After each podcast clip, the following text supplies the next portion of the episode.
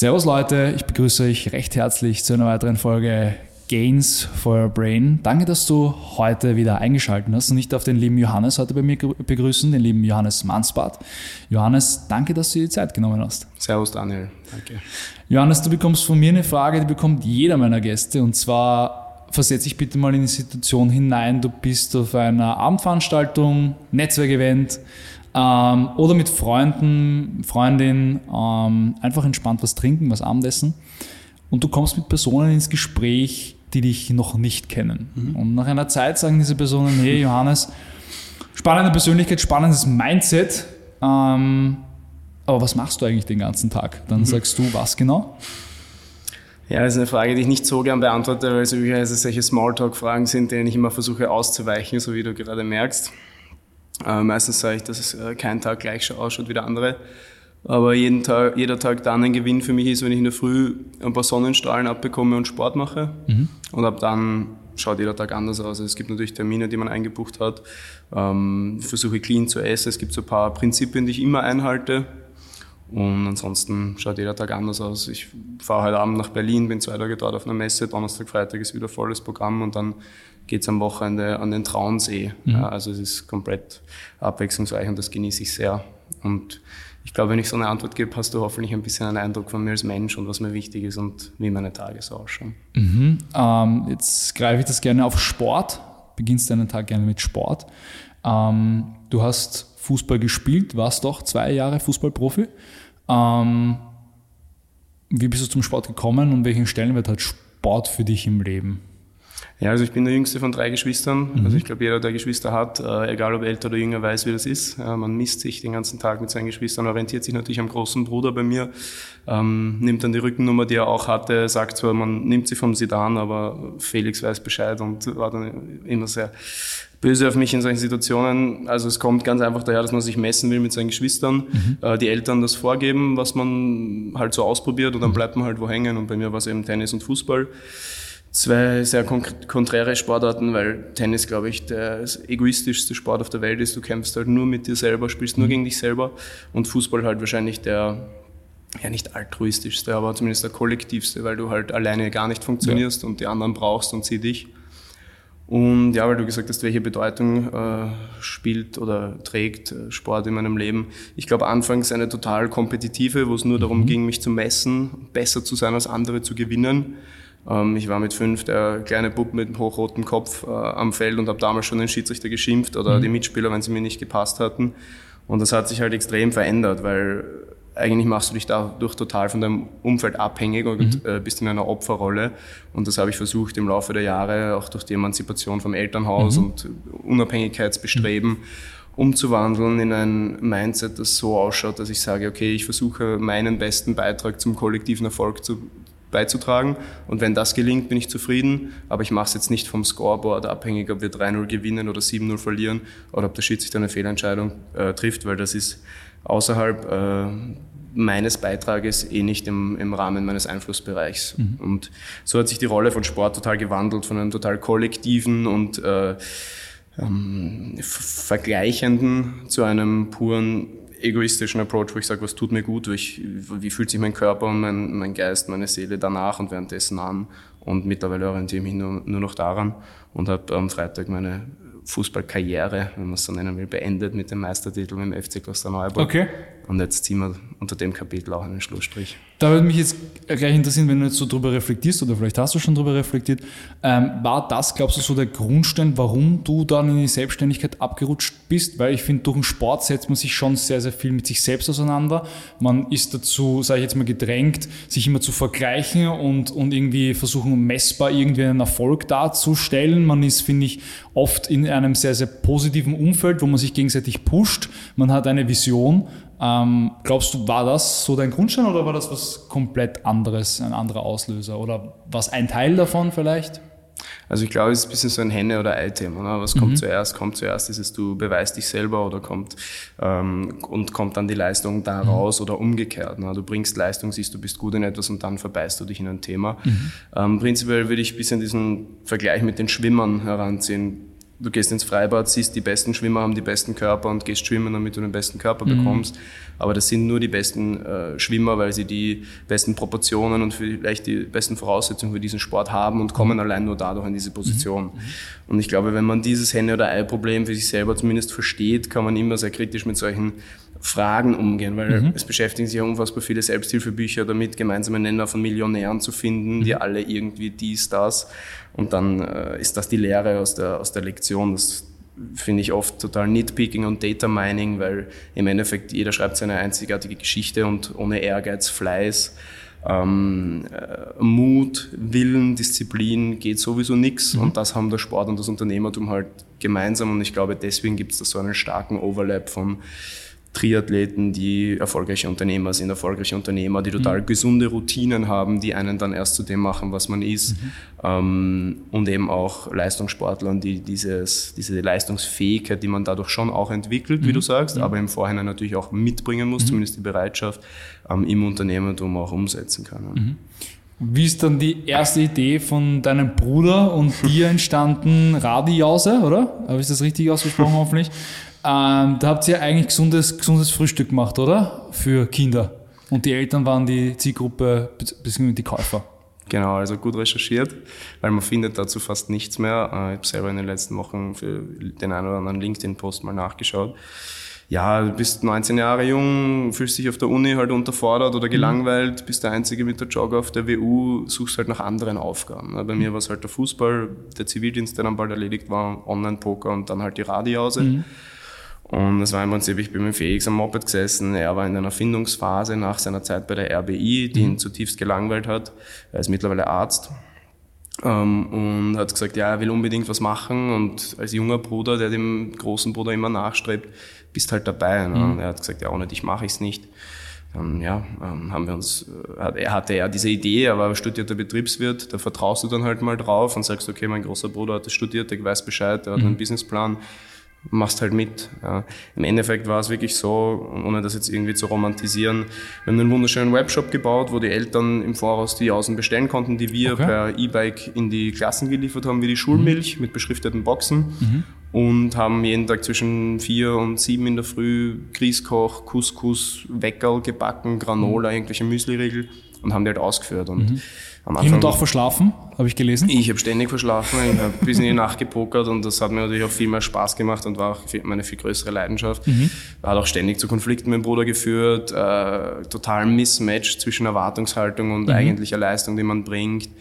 Und es war eigentlich von Anfang bis Ende eine Shitshow und mhm. äh, war auch gut, dass wir dann relativ schnell unsere Erkenntnis, dass es nicht funktioniert, zum Bekenntnis gemacht haben und das Ding halt abgedreht haben. Mhm. Beide halt unsere Ersparnisse, also meine Ersparnisse und bei ihm halt einen Bruchteil davon versenkt hatten und äh, ja, dann war GG, sagen wir im Poker. Also dann war over, war ein paar Monate sicher sehr angespanntes Verhältnis mit Felix. Mhm. Das wäre aber sicher dann beim einen oder anderen Bier und dem einen oder anderen Familienausflug gut bereden und auf, auf die Seite räumen konnten. Jetzt, wie ist das mit dem eigenen Bruder etwas zu gründen und wie denkst du jetzt nach dieser, sage ich jetzt mal, doch auch wahrscheinlich prägenden Zeit und sehr lehrreichen Zeit, ähm, darüber, wenn man sagt, okay, ich gründe jetzt mit jemandem aus meiner Familie, ähm, allgemein Familienunternehmen, äh, was kommt dir da sofort in den Sinn?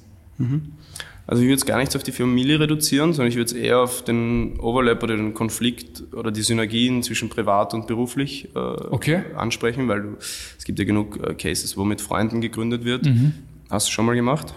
Ähm, eher so, dass man Bekanntschaften davor hatte und dann sich darüber eigentlich Freundschaften entwickelt okay. haben. Das ist eine gesunde genau. Sache, glaube ich. Aber ich habe auch schon mit vielen, sage ich jetzt mal, ähm, sehr erfolgreichen Leuten gesprochen und die haben gesagt, hey, eventuell ähm, hole ich dann auch noch irgendwie meine Freundin oder meine Frau ins Boot und das hat dann oft nicht so gematcht, weil wie du es richtig gesagt hast, du nimmst dann die Probleme von der Arbeit oder die Herausforderungen von der Arbeit, nimmst du dann mit nach Hause, redest nur mehr über das Geschäft und ich glaube, das kann viel kaputt machen. Und genau. so einen Cut mal zu setzen und zu sagen, jetzt bin ich zu Hause, jetzt bin ich in, meinem, in meiner Safe Zone Logisch, es arbeitet immer im Hinterkopf irgendwie bei, bei, mir zumindest privat mit, aber es ist angenehm, dass man abschalten kann und sagen kann, hey, ich muss jetzt nicht mit jemandem drüber reden. Ähm, ja, ja, sehe ich genauso. Also ich werde jetzt mit dem Armin, meinem aktuellen Mitgründer, nie so ein guter Freund werden können, Nein, wie ich es mit meinen Kindheitsfreunden bin. Voll. Aber ich könnte mit meinen Kindheitsfreunden nie eine so unbelastete Geschäftspartnerschaft haben wie mit dem Armin, den ich dadurch, wie du sagst, kennengelernt habe, dadurch Vertrauen aufgebaut habe und dadurch halt Synergien, heterogene Skillsets und der reine Fokus auf die Sache. Und die äh, Kommunikation, ich finde es immer so faszinierend, was du eigentlich so kommunikativ eigentlich in einer Geschäftspartnerschaft aufbaust. Es ist unfassbar. Und Freundschaft und Familie, um auch da wieder auf deine Ursprungsfrage zurückzukommen, sind halt irrsinnig vorbelastet, es gibt mhm. gemeinsame Geschichte. Und ich glaube, es, es gibt keine größere Challenge im Unternehmertum oder im Berufswesen, äh, eine private und eine geschäftliche Ebene vereinbaren. Mhm. mhm zu müssen. Ich versuche es mittlerweile zu vermeiden. Ähm, gelingt mir manchmal besser, manchmal schlechter. Und würde jedem empfehlen, seine eigenen Lehren daraus zu ziehen, weil es gibt genug Beispiele, wo, wo Ehepartner tolle Unternehmen gemeinsam aufbauen. Definitiv, ja, voll. Brüder, voll. Geschwister, was auch immer. Aber empfehlen würde ich es auf gar keinen Fall. Also jeder soll machen, was er glaubt. Ich habe eher schlechte Erfahrungen damit gesammelt, mhm. weil man nie so, nie so interessenskonfliktfrei miteinander arbeiten kann. Mhm. Und deswegen äh, ist das meine persönliche Erfahrung, mein, mhm. mein Leitfaden. Aber ja, ich bin da leider auch nicht immer radikal genug. Also ich könnte es noch besser trennen und noch äh, strikter dabei mit mir selber auch umgehen. Mhm. Kompletter Hardcut. Ähm, du hast es kurz vorher angesprochen, Kryptos und Pokern. Poker, deine große Leidenschaft. Ähm, wie bist du dazu gekommen? Also du immer schon gern in der Schule, so Laptop-Klasse, immer gern gepokert am Laptop oder wie ist, wie ist das entstanden? Hast du selber schon mal gespielt? gar nicht, ich kann nicht einmal pokern. Okay, hast nichts versäumt. Punkt eins äh, ja, mit 14, 15 mit den Freunden mal im, im Zimmer um 5 Euro, dann irgendwann 10, 20 Euro. Dann merkst du, du bist irgendwie besser als die anderen, schaust dir erste Videos an und kaufst dir die ersten Bücher, wie das halt mit einer Leidenschaft beginnt. Mhm. Ne? Bei anderen ist es irgendwie das Basteln, das Holzschnitzen, ähm, Kartenspiele, der Sport. Bei mir war es halt äh, das Pokern. Und im Endeffekt so ein Meilenstein war mit 17 oder 18, als ich äh, von einem Mitspieler erfahren hatte, dass er irgendwie 20.000 Euro bei einem Online-Poker-Turnier mhm. Full-Tit gewonnen hatte. Das war der Mario Mosbeck der einer der besten Online- äh, oder auch Live-Turnierspieler Österreichs ist mittlerweile. Und bin dann halt jeden Sonntag zu ihm und habe halt meine 7, 20, 50 Cent Turniere gespielt, mhm. 20 Stück auf einmal am Laptop. Bin da reingekippt. Und im Endeffekt würde ich es niemandem empfehlen zu pokern, weil es für sicher 95 Prozent der Leute, die pokern, einen sehr negativen Einfluss auf ihr Leben hat. Und Sucht, Suchtgefahr. Extremes Suchtpotenzial. Leute, ja also es gibt wenig Positives, was ich eigentlich darüber sagen kann, außer in meinem Fall, dass ich es geschafft habe, daraus geschäftliche Synergien zu knüpfen, ein Geschäft, ein Unternehmen daraus aufzubauen und dass es mir für die Entscheidungsfindung, Risikofähigkeit und das Agieren in Drucksituationen, mhm. wie es am Pokertisch mhm. einfach so ist, äh, sehr, sehr geholfen hat. Mhm. Auch in Verhandlungen, du hast jetzt letzte Allem, Woche ja. dein, dein, erstes Angebot rausgeschickt, habe ich auch auf LinkedIn, oder? Äh, Der Post ging, da ging es darum, mein erstes Angebot rauszuschicken. Es war letztes Jahr, ja. Ja, le nicht letzte Woche.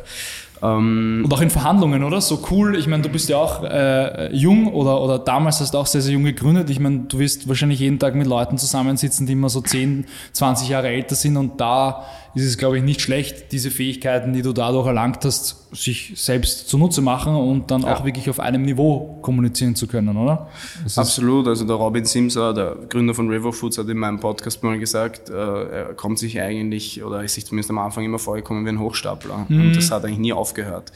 Was er damit gemeint hat, ist, du musst dich halt immer ein bisschen größer machen, als du bist, mhm. vor allem Early Stage. Und keiner will der erste Kunde sein, keiner will Versuchskaninchen mhm. sein. Kein Kunde will das Gefühl haben, dass du unsicher bist in dem, was du tust. Mhm. Du musst pure Kompetenz und das perfekte Produkt verkaufen, auch wenn es vielleicht noch ein paar schlaflose Nächte braucht, um dorthin zu kommen. Es gibt keinen anderen Weg.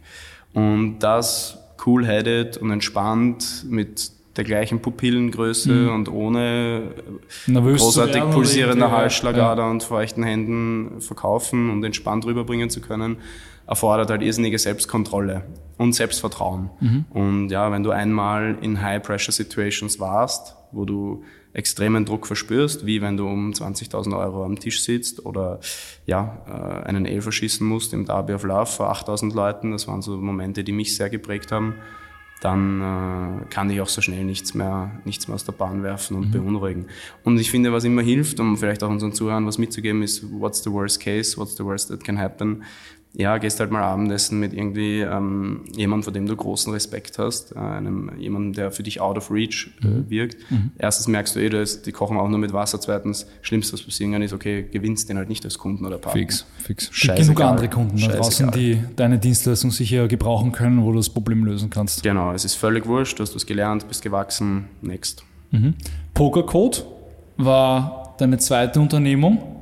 Ähm, wie ist das zustande gekommen und äh, wie ist es dir da ergangen, das erste Mal auch Mitarbeiter zu führen, ähm, wirkliche Kommunikation zu betreiben, auch als Führungskraft angesehen zu werden, auch wenn du das vielleicht gar nicht wolltest? Äh, was waren da so deine Learnings? Ja, also ich, ich denke, egal welchen Unternehmer du fragst, wenn du ihm irgendwie sagst, er soll in drei Minuten zusammenfassen, was da abgeht und wieso ist, ist es halt unmöglich. Mhm. Um es ganz kurz zu machen, ich durfte aus diesem Pokernetzwerk, das man halt dann mhm. schafft, die besten Pokerspieler der Welt kennenlernen, die halt aus Deutschland und Österreich sind. Und dann ist einer davon, der Fedor Holz, auf mich zugekommen und hat gesagt, hey, ähm, ich will, dass du den Pokerkurs für mich machst, weil er wollte den besten Pokerkurs der Welt machen.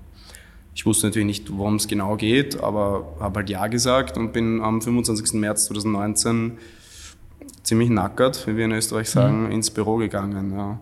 Und hatte im Prinzip einen UI-UX-Designer und einen Frontend-Developer also extrem limitierte Ressourcen und durfte dann den besten Pokerkurs der Welt machen. Und es ist unmöglich jetzt zu beschreiben, was da alles dranhängt, aber long story short, ich durfte das Unternehmen dann aufbauen. Aus dem Kurs wurde dann ein Subscription Model, also mhm. also quasi Netflix für, für Pokerspieler, Strategievideos und Tools. Und ähm, der zweite große Meilenstein war dann neben diesem Lernprodukt, mhm noch ein Spieleprodukt zu launchen, wo wir ähm, die Partnerschaft mit einer der größten Online-Poker-Seiten ergründet haben und durch einen RevShare, also eine Umsatzbeteiligung, einfach ein extrem profitables Standbein aufbauen durften. Und ja, da durfte ich von, von eben zwei, drei Leuten auf, auf 15, 20 äh, aufbauen in, in 27 Monaten und von 0 Euro Umsatz bootstrapped ohne, ohne Investments auf zweieinhalb Millionen Jahresumsatz, mhm. glaube ich, war 21, wo ich gegangen bin oder gegangen wurde. Kann man ja auch alles öffentlich einlesen. Und es war einfach eine unfassbare Erfahrung, für die ich sehr dankbar war, die mich aber auch sehr geprägt und ähm, auf den Boden der Tatsachen zurückgeholt habe, weil unfassbar viele komplexe Aspekte, die wir teilweise jetzt in dem Podcast auch schon beleuchtet haben, zusammengekommen sind. Mhm. Ähm, jetzt vielleicht zwei Wörter, Demut und Dankbarkeit. Ähm, ich glaube, die hast du in deinem Leben oder in verschiedenen Abschnitten oft ähm, widerfahren dürfen. Wie machst du dir Demut und Dankbarkeit bewusst in deinem Leben? Ich, ich, für mich persönlich, ich finde, das sind zwei Wörter, die sagst du urschnell, lebst sie aber schwierig ähm, im Alltag. Hast du da irgendeinen Zugang?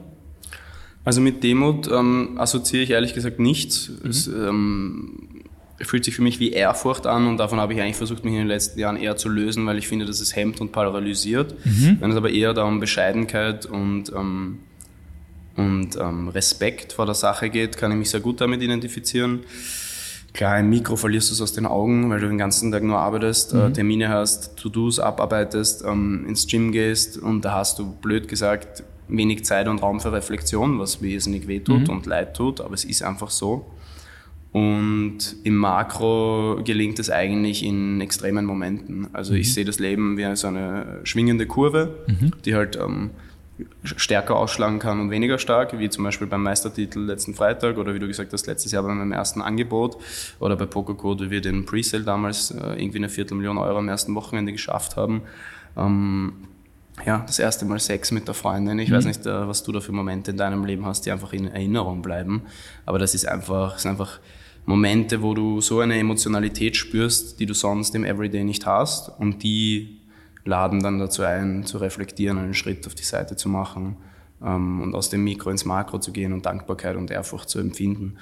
Und um meine aktuelle Situation beschreiben, ich bin, zu beschreiben, ich bin unfassbar dankbar, den Armin kennengelernt zu haben. Ich bin unfassbar dankbar, dass wir den Mut und den Willen hatten, durch diese ganz, ganz harte Early-Stage-Phase nochmal durchzugehen und bin unglaublich stolz und zufrieden mit dem, was wir da bauen aber gleichzeitig, du weißt selber, wie es ist als Unternehmer, it's always day zero, du hast keine Zeit, um großartig zurückzuschauen, siehst immer nur, was vor dir liegt und das ist halt Fluch und Segen zugleich. Mhm. Und wenn du so tickst als Unternehmer, der so einen großen Teil deiner Identität einnimmt, ist es in allen anderen Lebensbereichen meistens auch ähnlich. Mhm.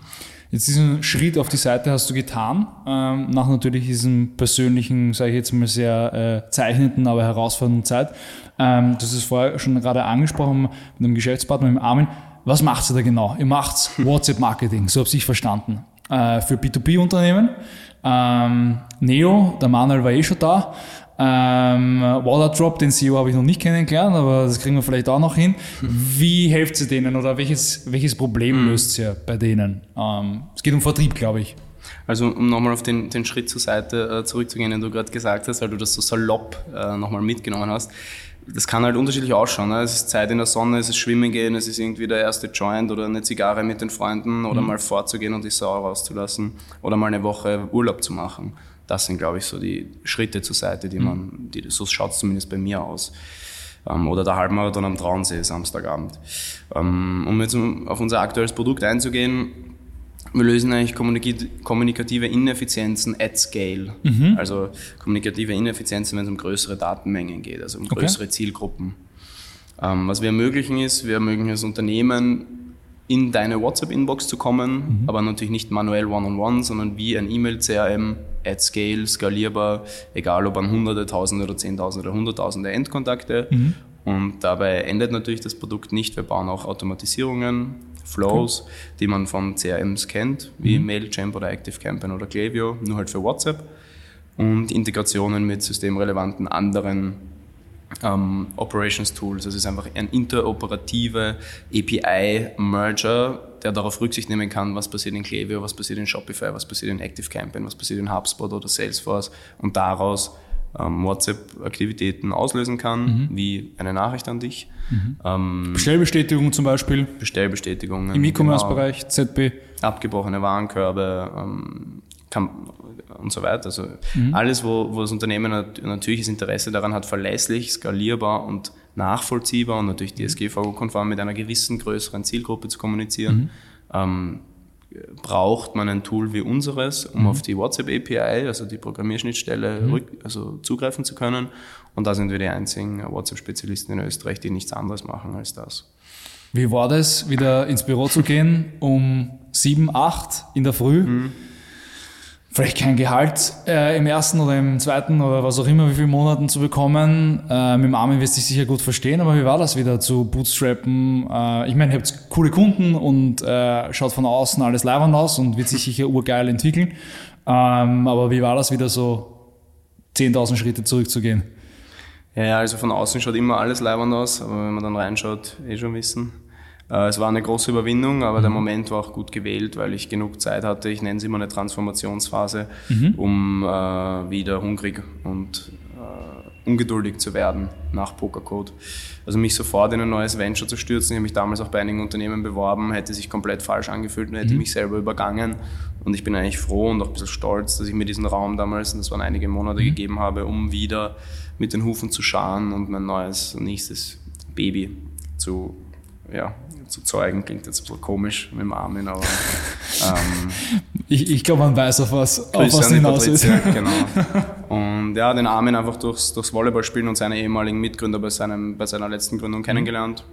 Ich habe nach einem technischen Mitgründer gesucht, wusste noch nicht genau, was ich machen wollte. Alle Projekte, die ich damals äh, am Laufen hatte, haben mich nicht hundertprozentig mhm. zufriedengestellt und waren nicht meine, meine Vision für die nächsten Monate und Jahre. Dann hat es gepasst, dann beginnst du loszurennen. Da hast du auch noch kein Büro, wie du gesagt hast, und da bist von einem Gehalt noch sehr weit entfernt und auch von den ersten 100 oder 1000 Euro Umsatz. Aber du merkst dann irgendwann, dass da was ist. Und dass da was geht genau. in Österreich. Und an den Mini-Meilensteinen wie erster Call, erstes Angebot, guter, guter Cold Call am Telefon, am Telefon ähm, handelst du dich halt von einem Mikroschritt zum nächsten und irgendwann merkst du gar nicht, was da entsteht. Mhm. Und so fühlt sich aber in jeder Stage vom Unternehmen an. Mhm. Egal, ob du jetzt 0 Euro Umsatz machst oder wie bei Pokercode vielleicht zweieinhalb. Mhm. Du bist so in dem Prozess, dass du gar nicht mitbekommst, was da entsteht. Und das ist auch wichtig, weil sonst bekommst du ja irgendwie Angst oder Ehrfurcht wieder Demut und das kann dich auch wieder hemmen oder dir Angst machen. Mhm. Ist aber nicht nötig. Einfach weiter, weiter ballern, weitermachen. Auf was kommt es an im Leben? Also ich habe eine Antwort, hast du eine? Ja, ich stelle gleich mal zurück. Ähm, Also ich sage immer, ich glaube, solche Fragen muss man immer für sich persönlich beantworten. Ich glaube, dafür gibt es keine allgemeine mhm. Antwort. Äh, wenn du mich fragst, was das für mich persönlich heißt, ist es, glaube ich, ähm, dem Ganzen immer sehr, sehr nahe zu bleiben, dass ich in der Früh aufstehe und Bock auf den Tag habe. Mhm. Und das gelingt oft, nicht immer. Aber wenn ich mir am Ende des Jahres, das ich immer meistens so im November, dann reflektiere und mir meine Jahresziele oder Monatsziele durchlese. Ich breche das immer so im Lebensbereiche runter, Liebe, Gesundheit etc. Ähm, und ich dann wirklich sagen kann, hey, Daumen mal Pi, eigentlich bin ich so das ganze Jahr gerne aufgestanden. Das wird das für mich beschreiben, so, ja. Ähm, mhm. Also, weil du gesagt hast, man kann sich für alle beantworten. Ich hoffe, es schaut sich da jetzt irgendwie keiner was ab, von dem was wir da reden die ganze Stunde.